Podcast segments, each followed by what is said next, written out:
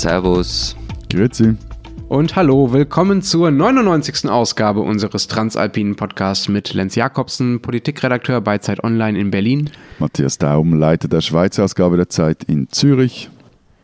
Und Florian Gasser, Redakteur bei den Österreichseiten der Zeit, heute mal wieder aus Innsbruck unsere Themen diese Woche. Zum einen müssen wir sprechen über die wilden politischen Tage in Deutschland, vor allen Dingen über das, was da in Thüringen passiert ist und was das bei der CDU ausgelöst hat. Stichwort Kram-Karrenbauer. Unser zweites Thema, Mode.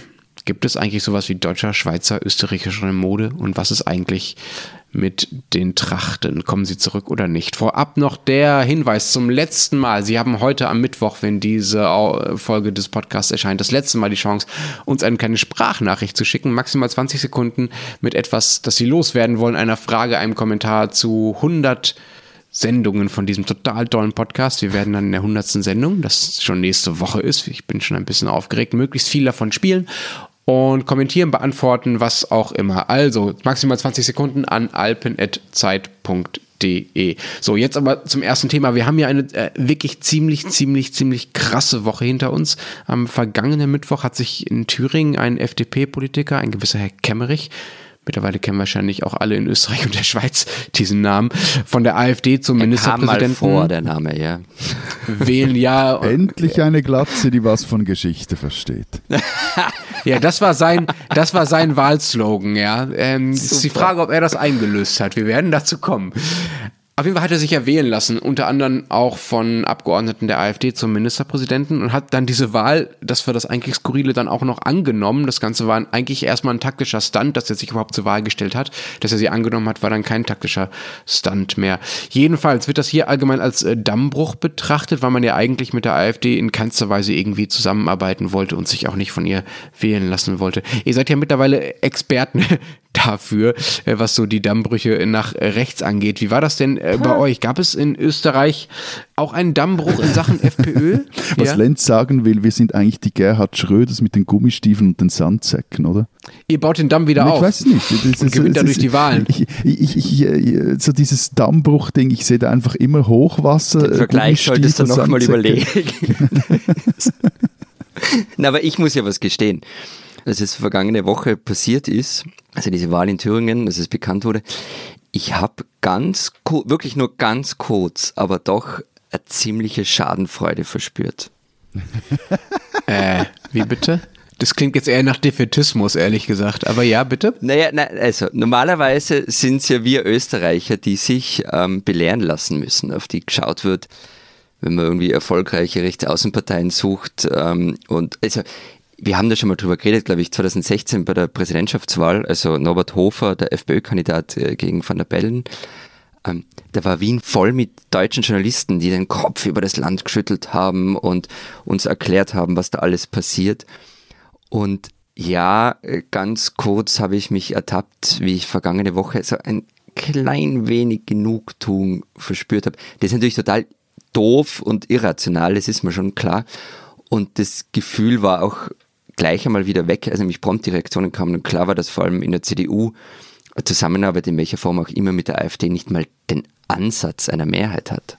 Also das heißt, ich meine, jetzt, jetzt, jetzt äh, streichen wir alles, das mal dieses Blabla rundum. Also du, du warst total enttäuscht, dass Rom nicht gebrannt hat, kleiner Nero. Nein, also ich war nicht enttäuscht. Ich sage nur, das Gefühl war einfach gleich wieder weg.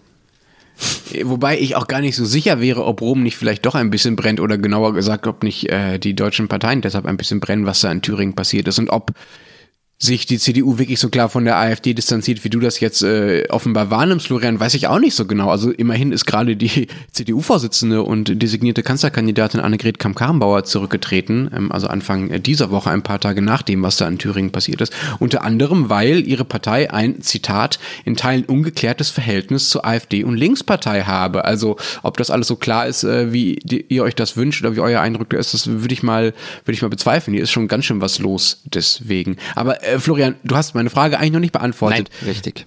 Wenn ihr da so viel weiter seid im Schlechten und ihr da andauernd belehrt werdet und so weiter, dann heißt das ja auch, äh, bei euch muss es eine Art von äh, Dammbruch oder wie auch immer man das nennt, wie das, was es jetzt in Thüringen gab, eigentlich schon lange gegeben haben in Bezug auf die FPÖ, oder? Was, was war denn das hm. österreichische Thüringen? Also ich kann es ehrlich gesagt, also nur für mich selbst biografisch beantworten, also was so für mich dieser Moment war. Und das war so die erste schwarz-blaue Regierung im Jahr 2000. Und die hat mich diese Thüringen-Geschichte schon ein bisschen erinnert, ja. Hm. Das war die erste FPÖ-Beteiligung auf Bundesebene dann, ne? Nein, war es nicht. Also es gab ja schon, schon älter, vorhergehende Regierungsbeteiligung der FPÖ mit den Sozialdemokraten in den 80er Jahren, aber da bin ich halt jetzt einfach zu jung. Also die, an die habe ich mich nicht mhm. erinnern können, deshalb habe ich gemeint, das, das äh, Biografische von mir. Und für mich war es halt so, ich bin in den 90er Jahren irgendwie so, so aufgewachsen und Jugendlicher worden und politisiert worden und Jörg Haider war einfach immer, immer da. Und es war für mich unvorstellbar, dass die jemals in einer Regierung sein können, also Haider und die FPÖ. Und dann passiert es plötzlich. Und die Reaktionen waren ja auch riesige Demonstrationen im ganzen Land. Und das kann man sich vielleicht auch nicht mehr vorstellen. Am Tag der Angelobung gab es dann am Ballhausplatz eine Demonstration. Und die Regierung konnte nicht oberirdisch zur Angelobung zum Bundespräsidenten gehen, musste durch einen Tunnel gehen.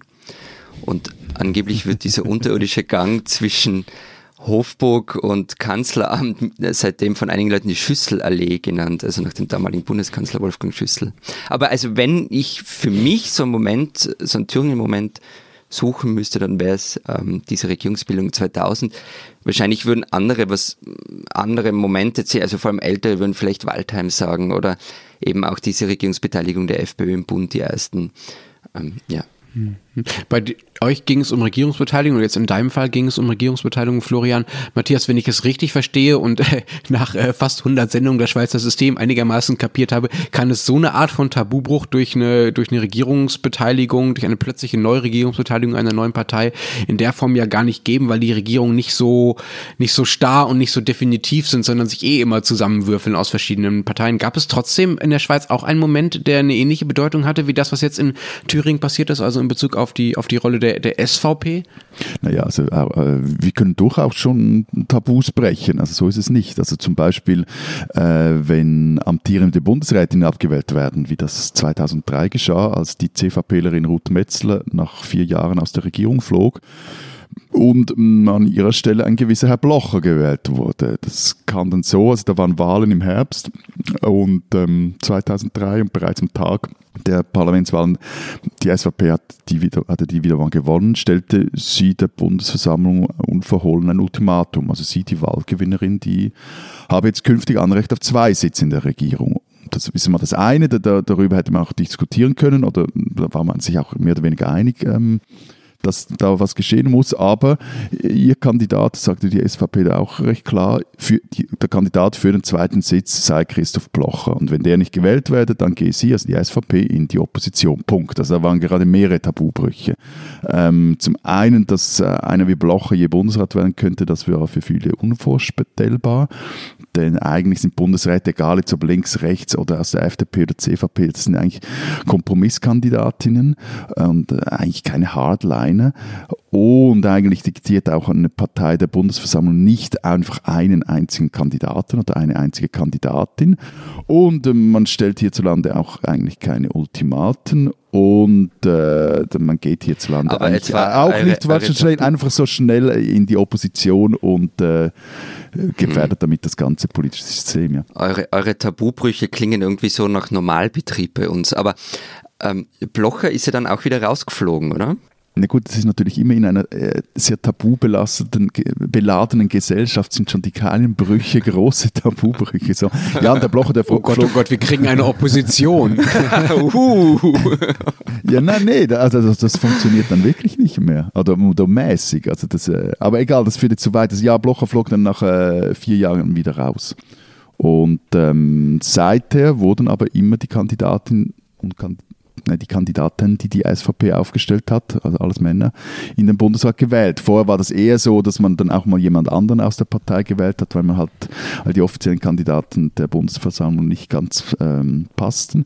Also es wurde zum Beispiel 2009 dann äh, der ehemalige SVP-Parteipräsident Uli Maurer äh, in den Bundesrat gewählt und von dem stammt das Bonmot, Zitat, solange ich Neger sage, bleibt die Kamera bei mir, Zitat Ende.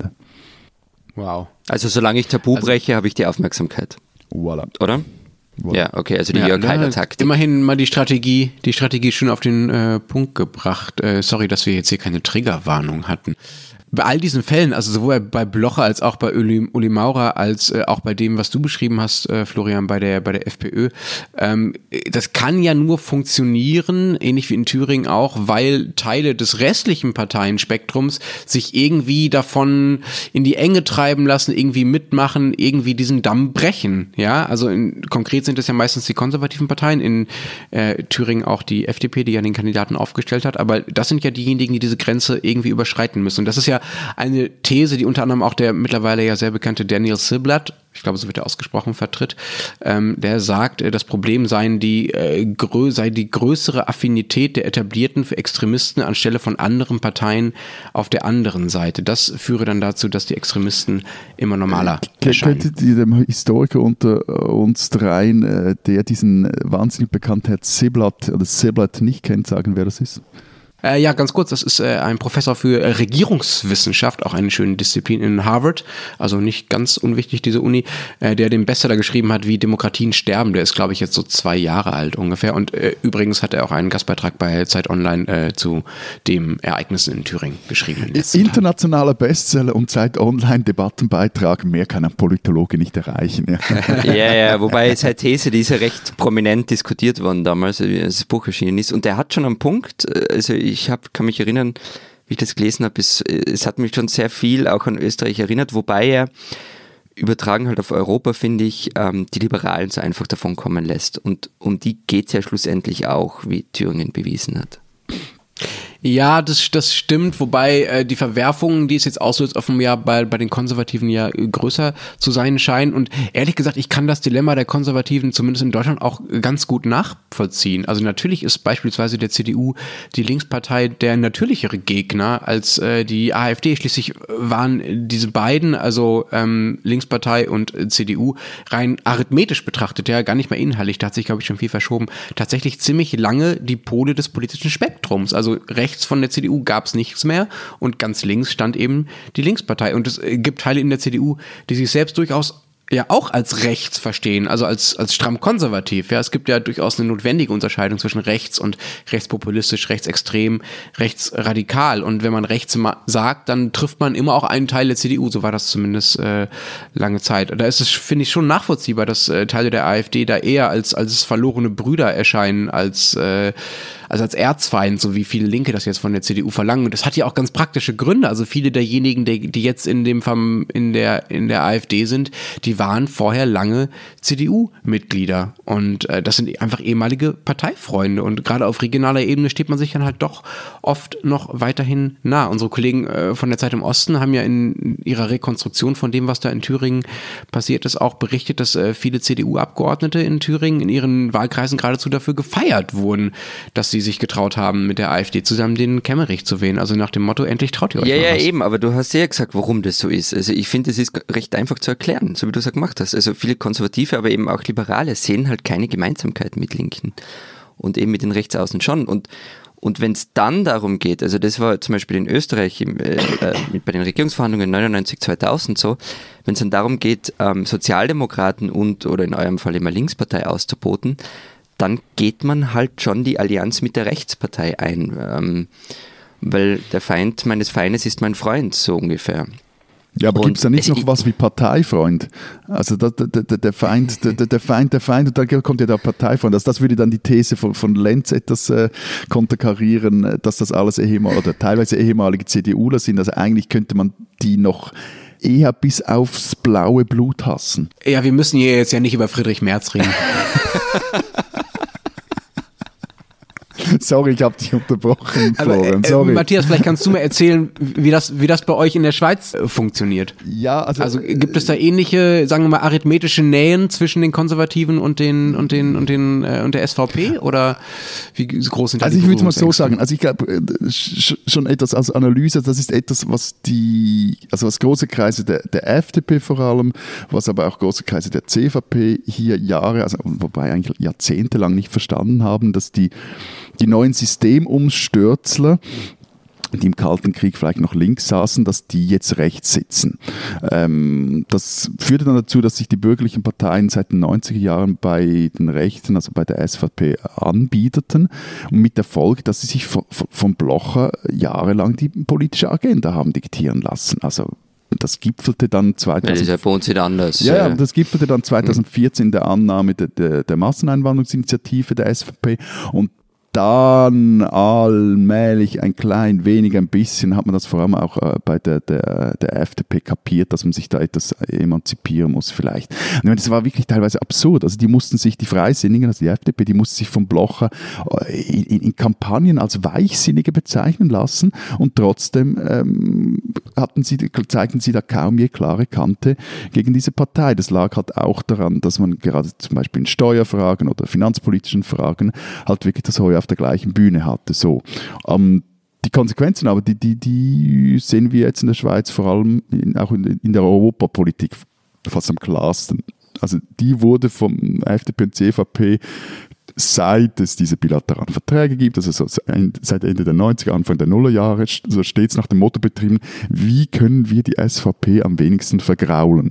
Mit der Konsequenz, dass man jetzt da in, äh, ich erspare euch die Details, aber in einer Sackgasse drin steckt, aus dem ich nicht genau sehe, wie man sich da wieder rausparkieren will. So. Hm. Vielleicht funktioniert dieser Vergleich aber auch gar nicht so gut, den ich hier jetzt selber gezogen habe. Also vielleicht sind die Annäherungen in euren Ländern an die jeweils rechten Parteien auch einfach deshalb ein bisschen harmloser, weil eure rechten Parteien vielleicht dann doch noch ein bisschen harmloser sind als das, was wir hier mit der AfD haben. Also ich finde äh, schon, dass die AfD halt nochmal ein anderes Kaliber äh, ist als, als die S FPÖ und die SVP.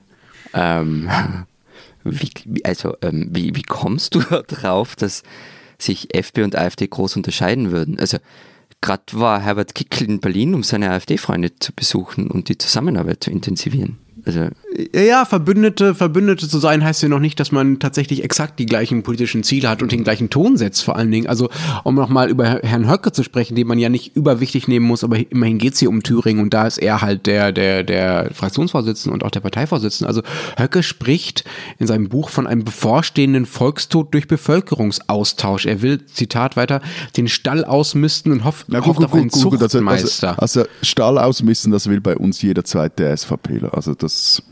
Bauernpartei und so, ja, ja, ich verstehe. Ähm, aber Höcke spricht weiter von wohltemperierter Grausamkeit, ja. Also das ist die Sprache des Faschismus. Man darf diese Menschen ja auch mittlerweile rechtskräftigen Faschisten nennen. Und äh, ihm und seinen Mitstreitern, die ja in der AfD immer bestimmender werden, also dem sogenannten Flügel, den wirklich sehr, sehr rechten Teil der AfD, geht es auch nicht um eine irgendwie reaktionär bis autoritäre Politik, wie sagen wir mal beispielsweise bei Herrn Orban in Ungarn oder Herrn Kaczynski in Polen. Es geht denen, das ist zumindest das, was äh, in ihren äh, Wortmeldungen deutlich wird. Es geht denen um Umsturz, ja. ja? Letztlich geht es ihnen um Gewalt.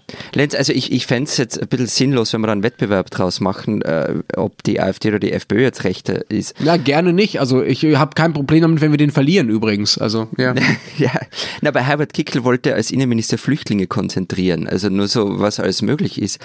Und ich bin ehrlich gesagt immer wieder ein bisschen perplex, wenn so getan wird, als seien die Freiheitlichen eine zahmere Rechtsaußenpartei als die AfD oder die, weiß ich nicht, Front National. Also nur damit man das historisch mal einordnet, der erste FPÖ-Chef Anton Reintaler war SS-Brigadenführer. Äh, Friedrich Peter, späterer langjähriger Parteichef, war SS-Obersturmführer. Und dann gab es Jörg Haider, und der wird posthum ja auch so ein bisschen verklärt, als eh nicht so schlimm. Also ich erspare euch jetzt eine große Sammlung seiner Zitate, aber eines, damit wir uns jetzt mal wieder in Erinnerung rufen, was das für ein Typ war. Also in einer Rede 1995 vor Veteranen der Waffen-SS meinte er, das seien noch anständige Menschen, die einen Charakter haben und die auch bei größtem Gegenwind zu ihrer Überzeugung stehen und ihrer Überzeugung bis heute treu geblieben sind. Und das ist eine Basis, meine lieben Freunde, die auch an uns Junge weitergegeben wird. Und ein Volk, das seine Vorfahren nicht in Ehren hält, ist sowieso zum Untergang verurteilt und dann geht es weiter, bla bla bla. Und zum Schluss dann, wir geben Geld für Terroristen, für gewalttätige Zeitungen, für arbeitsscheues Gesindel und wir haben kein Geld für anständige Menschen. Also, wenn man einen Unterschied sucht zwischen AfD und FPÖ, also ja, es mag ihn bei der Rhetorik von Höcke geben, aber der große Unterschied ist, die AfD wird geächtet. Zusammenarbeit mit ihr scheint für sagen wir mal, fast alle oder die meisten unmöglich. Und die Freiheitlichen in Österreich sind hingegen halt Teil des politischen Establishments und zwar seit Jahrzehnten. Das hängt einerseits damit zusammen, dass sie, dass sie seit den 50er Jahren gibt, also sie genug Zeit hatten, um sich und ihre Positionen zu normalisieren. Und übrigens auch mit tatkräftiger Unterstützung einiger Medien.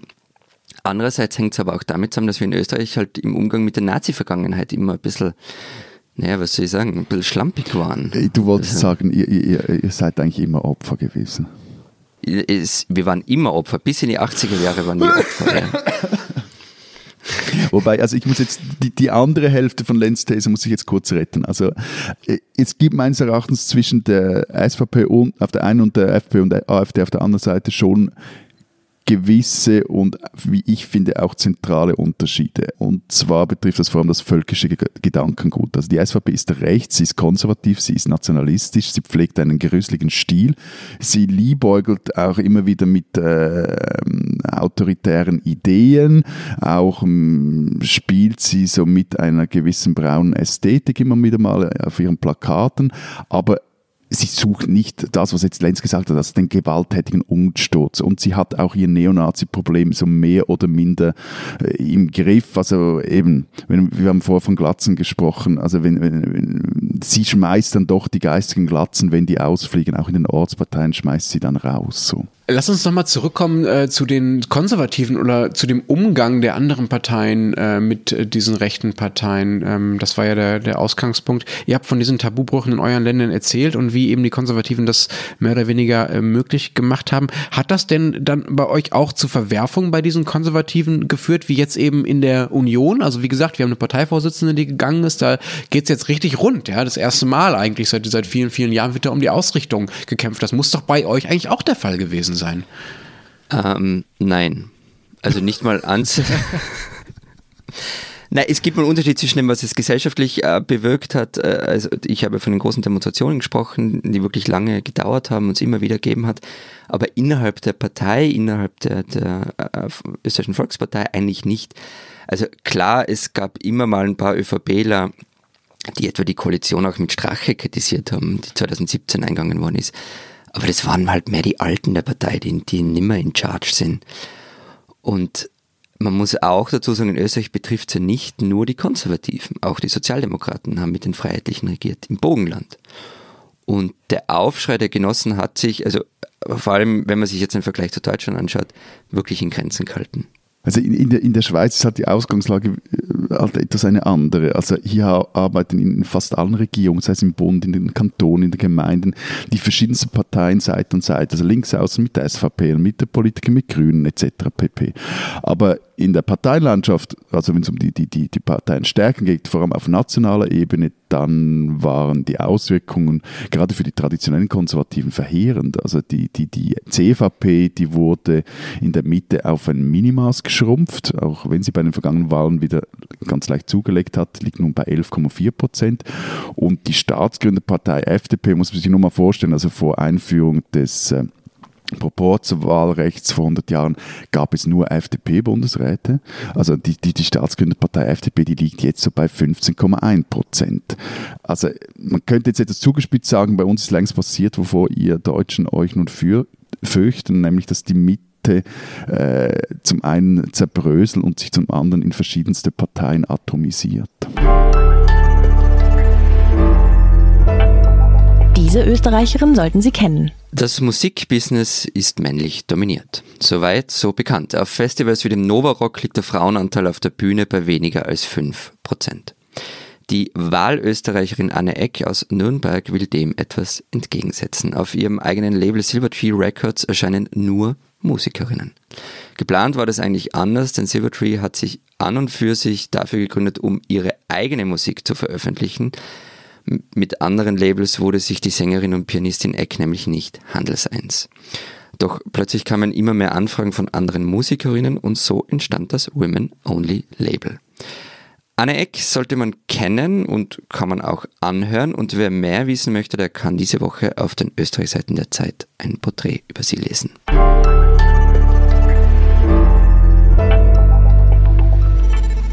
Unser zweites Thema diese Woche zum Ausgleich zum ersten schweren politischen Thema Mode. Hm, super.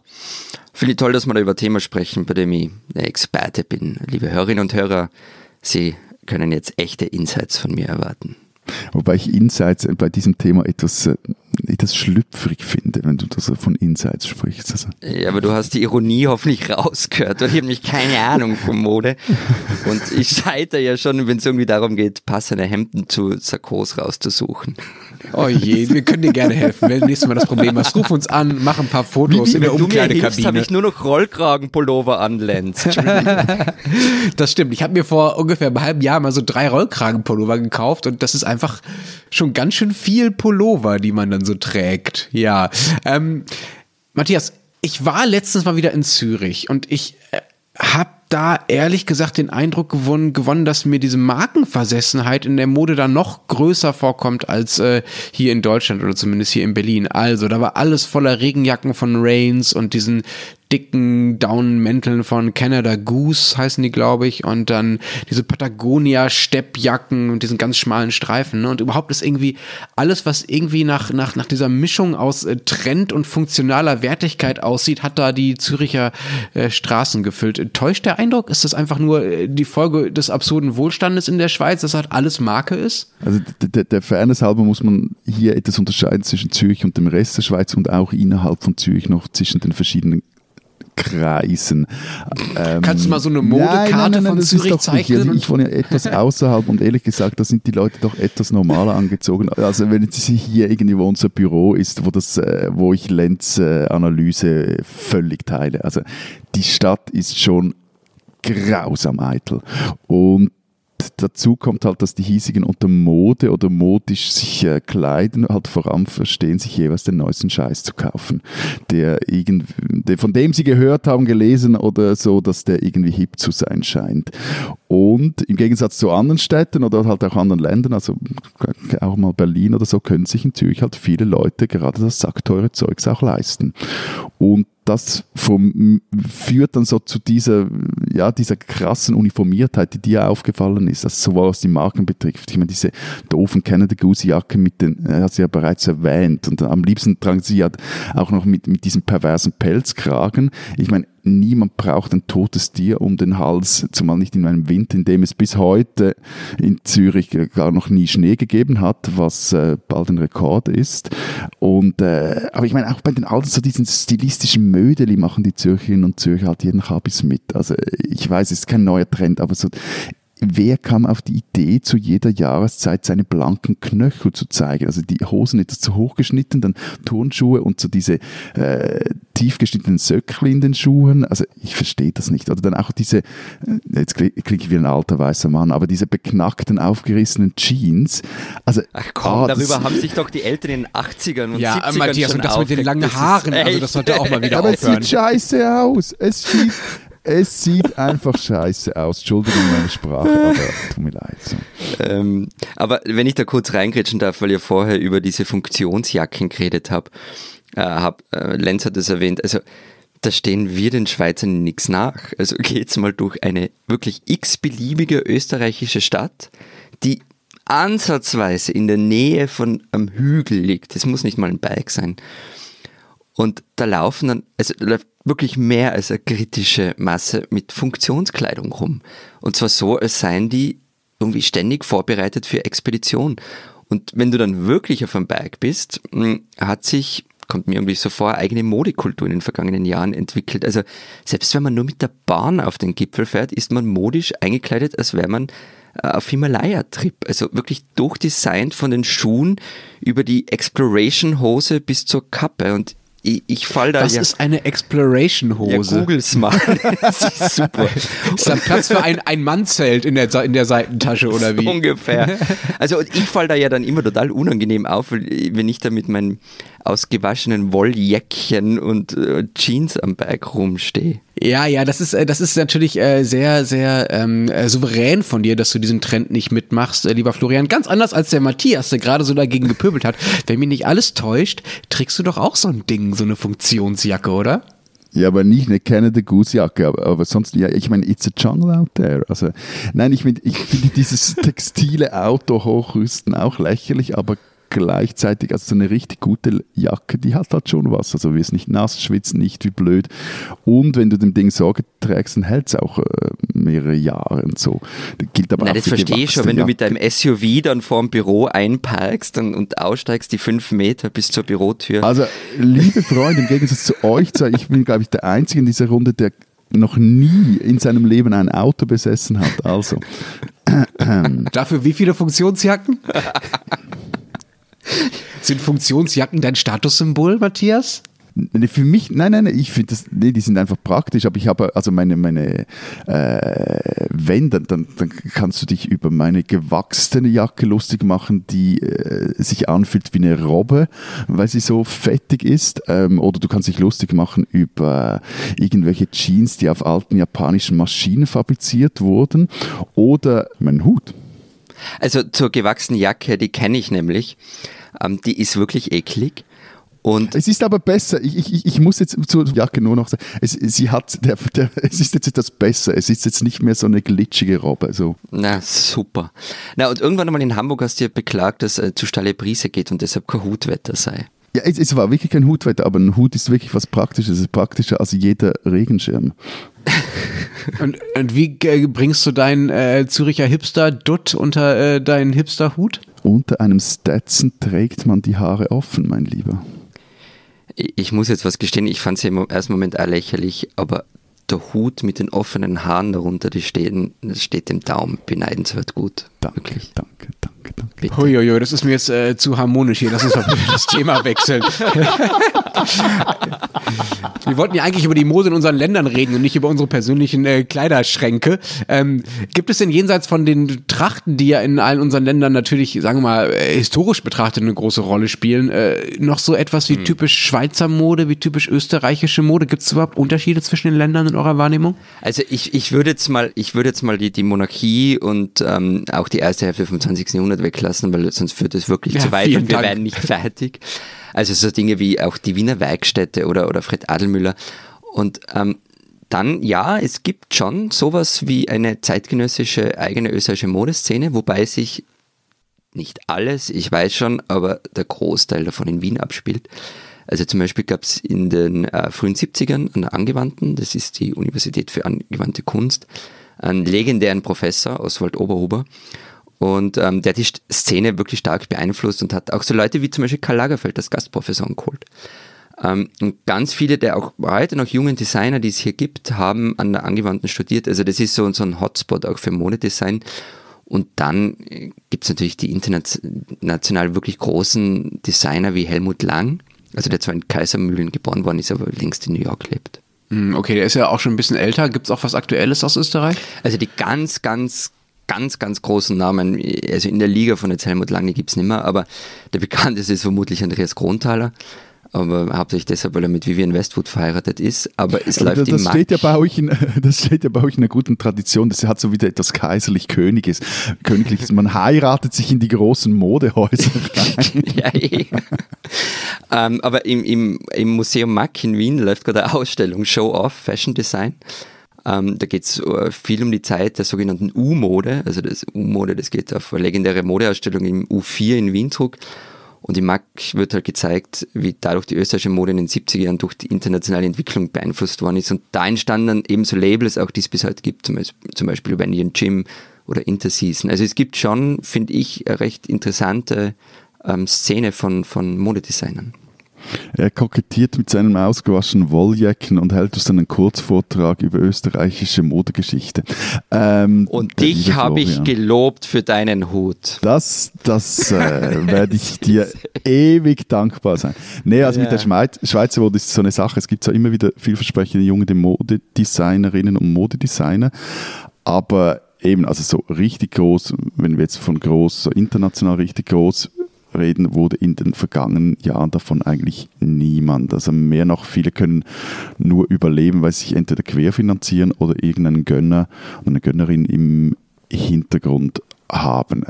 So richtig groß im Geschäft ist heute eigentlich nur eine Schweizer Modefirma, nämlich Acris. Also die wurde 1922 in St. Gallen gegründet, wird seit den 80er Jahren von Albert Kriemler geleitet und seit 2004 sind die auch bei der Pariser Fashion Week dabei machen Mode einerseits recht aufwendig, aber immer schlicht, elegant und auch sehr tragbar. Also man könnte auch sagen, durch und durch schweizerische Mode. Interessant ist, dass halt vor allem, weil eigentlich die, die ganze Exportwirtschaft, sorry noch für diesen kurzen historischen Exkurs, aber die ganze Schweizer Exportwirtschaft eigentlich auf der Textilindustrie äh, basiert. Das also was waren die ersten richtigen 19. Jahrhundert richtig gut gehenden industriellen Produkte, teilweise auch noch in Heimarbeit hergestellt, die ins Ausland verkauft wurden. Von dem ist wirklich kaum mehr was übrig, außer eben so in diesem Höchstpreissegment von, von Acris dann gibt es schon noch vereinzelte Marken, die international bekannt sind. Also vielleicht Freitag, die Taschenfirma. Und das sind diese LKW-Planen, oder? Die zu genau, Taschen genau, verarbeitet genau, ja. werden. Ja. Und dann gibt es noch äh, zugezogene, ähm, also zum Beispiel Vetements. Das, sind, das ist ein Label mit diesen übergroßen Logos und übergroßen Schnitten, die haben vor ein paar Jahren ihren Sitz nach Zürich verlegt. Aber sag mal, Lenz und Matthias, weil ihr vorher, also Lenz hat vorhin so irgendwie nebenbei Trachten und Dirndeln und so weiter erwähnt. Ähm, aber also bei uns gibt es ja seit, seit einigen Jahren so ein regelrechtes Revival davon. Also eben Trachten, Dirndl und so Zeug, inklusive, also nicht nur Altbacken, sondern inklusive so hipper Designern wie etwa Lena Hoschek, die ihr vielleicht kennt. Also gibt es bei euch auch? Nein, also das, das, äh, wer irgendwo Sennenkutteli trägt, oder Sennenkutteli werden irgendwie noch an Schwingfesten oder, oder so getragen, aber also nee, nein. Hm. Okay. Also ich weiß es ehrlich gesagt auch nicht. Also ich glaube, ich tue Norddeutschland auch kein Unrecht, wenn ich sage, dass, äh, sagen wir mal so, die Trachten in Süddeutschland etwas wichtiger genommen werden. Vielleicht bin ich also auch einfach zu weit weg äh, von den Orten, wo das wichtig ist. Darauf würde zumindest äh, ein Text hindeuten, den ich jetzt hier in der Vorbereitung gefunden habe, in der New York Times von 2018, der nämlich genau das behauptet, also dieses Trachten-Revival. Und zwar seien in den Münchner Diskotheken jetzt ständig Leute in Lederhose und Dirndl unterwegs. Zitat, The cool kids wear pretzel-shaped studs and edel Edelweiß Pretzel Also die coolen, die coolen Kinder tragen Nieten in Brezelform und Edelweiß Caps, also Kappen. Also ehrlich gesagt halte ich das eher für ein Beispiel eines aus dem Ruder gelaufenen journalistischen Thesenbeitrags als äh, für die Wahrheit, aber vielleicht bin ich auch einfach zu weit weg von den äh, wirklich äh, coolen Pretzel-Kids in München und anderswo. Aber ähm, ich habe euch ja die Frage gestellt nach österreichischer und Schweizer Mode. Und ich habe natürlich versucht auch für Deutschland zu beantworten. Und da gibt es eigentlich nur eine, die so wirklich äh, am ehesten mit dem Label deutsche Mode identifiziert werden kann. Das ist Jill Sander, äh, über die zum Beispiel die SZ geschrieben hat, sie sei äh, die Königin des Weglassens. Also das, was du von der Schweiz beschrieben hast, Matthias. Also diese Schlichtheit und Eleganz und Einfachheit, aber doch irgendwie aufwendig. Das trifft dann vielleicht auch auf die deutsche Mode noch am ehesten zu. Aber ey, Moment, was ist mit Wolfgang Job und Karl Lagerfeld? Also ich habe mir nämlich extra, schaut mal, ich habe mir extra eine, eine Jogginghose angezogen, weil ich mir sicher war, dass du uns mit Lagerfeld zutexten wirst. Liebe Hörerinnen und Hörer, Florian sitzt tatsächlich mit einer grauen, ausgewaschenen Jogginghose vor dem Computer, während wir diese Sendung aufnehmen.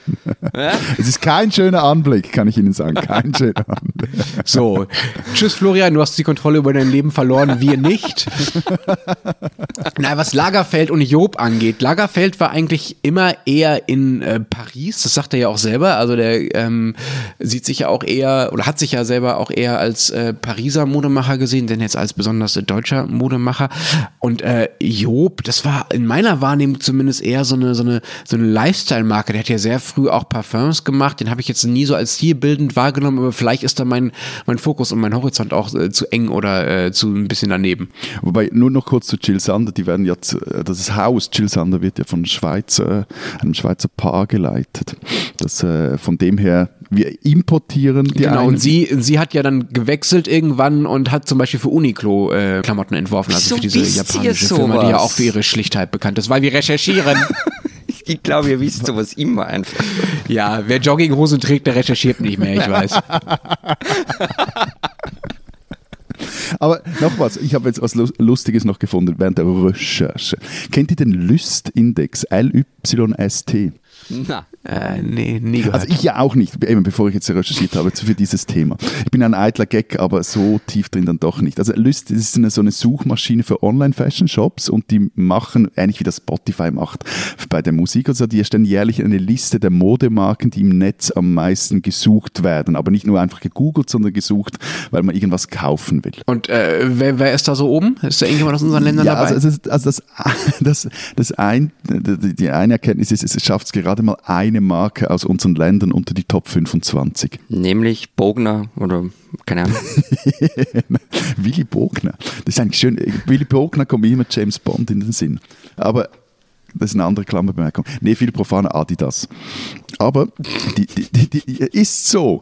Aber die, die, die, die, die List, List, List, Liste zeigt halt auch, welche Luxusmodemarken in unseren Ländern am beliebtesten sind. Also zum Beispiel in äh, der Schweiz ist es Gucci, in äh, Österreich äh, Saint Laurent und in Deutschland Balenciaga. Und äh, okay, und das sagt uns jetzt was? Das, das, das weiß ich doch noch äh, jetzt noch nicht und ich kann jetzt nur reden, reden, reden, mehr kann ich nicht tun, aber ich habe ich fand es interessant und ich habe eine nette Fashion Story zum Abschluss noch für euch. Schön. Wollt ihr sie hören? Bitte. Unbedingt. ja. Es hat alles drin, versprochen. Es kommen Promis vor, es kommen Stars Ja, okay. vor und rechts außen. Okay. Also, die Schweiz hat nämlich seit einigen Jahren eine eigene Turnschuh, wieder, ich weiß gar nicht, ob wieder, aber sie hat auf jeden Fall eine eigene Turnschuh, Turnschuhmarke und die nennt sich On und ähm, auch für die gilt, was Lenz aufgefallen ist bei seinem letzten Zürich-Besuch, also durch Zürich oder vor allem die Goldküste trägt diese Träder. Sie sollen anscheinend auch sehr bequem sein und auch technisch super, aber egal. Vor allem gelingt es denen zurzeit, also einen Marketing-Coup nach dem anderen zu landen. Erst trug äh, Roger Federer ihre Schuhe, obwohl er eigentlich jahrelang bei Nike unter Vertrag stand und zeigte sich damit auch in der Öffentlichkeit. Und dann steigt Roger national sogar als Mitinvestor und Botschafter bei On ein. Der NZZ am Sonntag war das äh, eine Doppelseite wert. Klammer geschlossen. Und dann trug äh, Dwayne The Rock Johnson diese Sneakers bei der Super Bowl Eröffnung und alle so, wow, wow, wow. Bis am vergangenen Sonntag. Äh, was war dann? Da trug OW ein Gast oder eine Gästin, besser gesagt, bei Anne Will die Turnschuhe designed in Switzerland. Okay, Schweizer Schuhe, das war aber nicht etwa die einzige Wahlschweizerin, die da in der Runde saß, oder?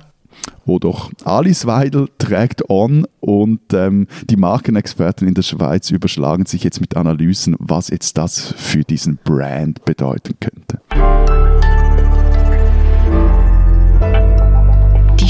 Die Schweizer. Babys, äh, die mit der spinalen Muskelantrophie Typ 1 zur Welt kommen, sterben meist innerhalb der ersten zwei Lebensjahre. Eines von 10.000 Neugeborenen ist davon betroffen. Doch mittlerweile gibt ein neues Medikament Hoffnung. Zolgensma des Schweizer Pharmakonzerns Novartis. Mit einer einzigen Infusion können Betroffene ein einigermaßen normales Leben führen. Der Haken, das Medikament kostet 1,9 Millionen Euro pro Dosis. Novartis kam nun auf eine besonders zynische Idee. 100 Behandlungen mit dem wohl teuersten Medikament der Welt werden nun verlost. Überlebenslotterie nannte das die Frankfurter Rundschau. Angesichts von Umsatzrenditen von über 20 Prozent ist eine Lotterie mit Kinderleben der Gipfel des ökonomischen und ethischen Zynismus, meint die Schweizer NGO Public Eye. Und eine Medizinethikerin sagte in der NZZ am Wochenende gar, Novartis erhöhe mit der Verlosung den Druck auf laufende Zulassungsverfahren in europäischen Ländern. Also, liebe Schweizer Pharmaindustrie, ihr spinnt's.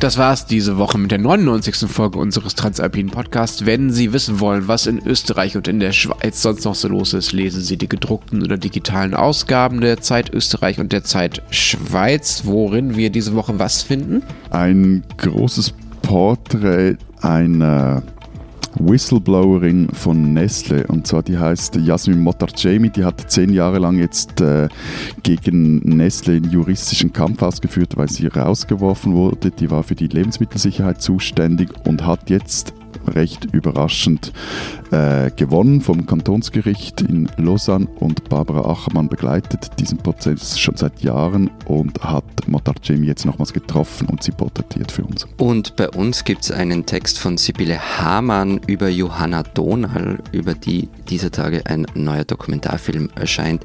Hamann beschreibt das Leben der 2010 verstorbenen Politikerin und Feministin und auch die Nachwirkungen der ersten Frauenministerin Österreichs. Und wenn Sie wissen wollen, was in Thüringen und im Rest Deutschlands und in der CDU so los ist, lesen Sie einfach die gedruckte Zeit oder natürlich Zeit Online. Wir hören uns nächste Woche wieder zur tatsächlich 100. Sendung. Bis dahin sagen wir. Wer denkt? Adieu. Und tschüss. Hi, hier sind Fabian Scheler und Rita Lauter. Wir moderieren Was jetzt, den Nachrichtenpodcast von Zeit Online. Der erscheint montags bis freitags immer morgens um sechs. Wir reden darin über die Nachrichten, die wir spannend finden. Zwei Gespräche, zehn Minuten. Genau. Wir fragen zum Beispiel, wie will Donald Trump eigentlich wiedergewählt werden? Ist es nur ein Waldbrand oder doch eine Folge des Klimawandels? Und worüber streitet sich die Große Koalition gerade? Wir freuen uns, wenn Sie mal reinhören. Was jetzt? Überall, wo es Podcasts gibt.